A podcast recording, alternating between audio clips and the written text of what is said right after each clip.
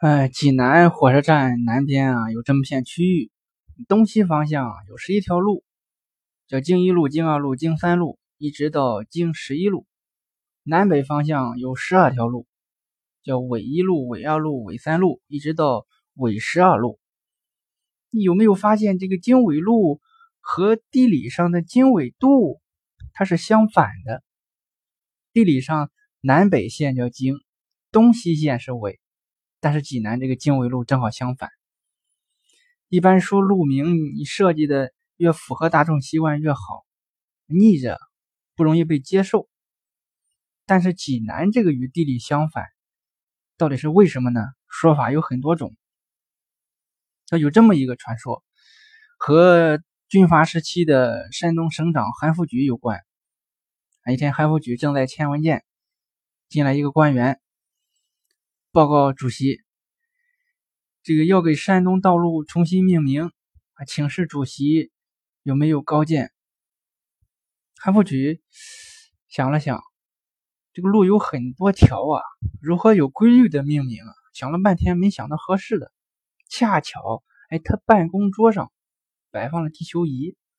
韩复榘一拍脑袋，哎，我问你，济南的路是不是只有南北路和东西路啊？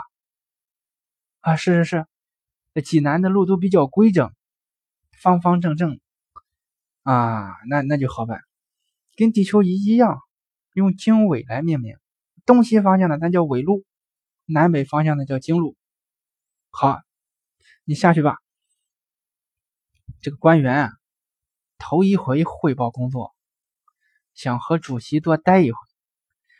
呃，主席啊，其实下官略懂风水。在主席面前就献丑了。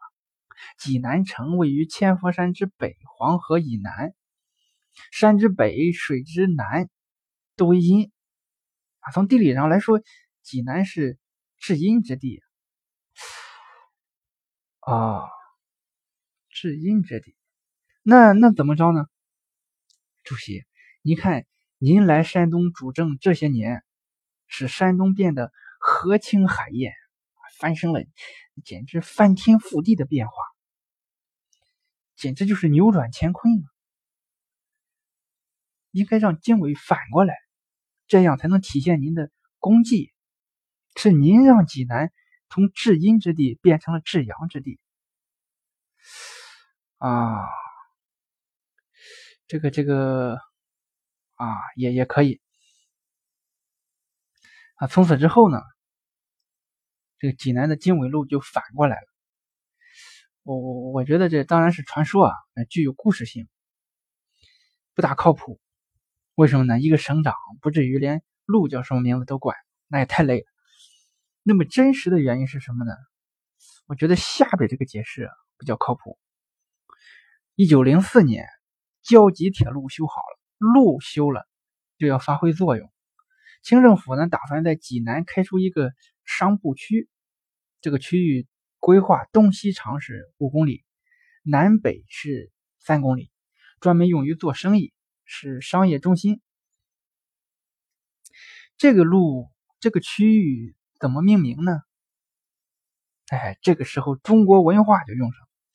咱们有句成语叫“惊天伟地”，说这个人有惊天伟地之才，意思呢就是规划天地。经纬是什么？经纬就是织布机上的线，长的这个竖线叫经，短的横线叫纬。当时济南的纺织产业很发达，这块长方形的商埠区正好就像织出的一块布，东西长，南北短，所以长的就叫经路，短的就叫纬路。这个和地理位置没有关系。这个经纬路就沿用至今。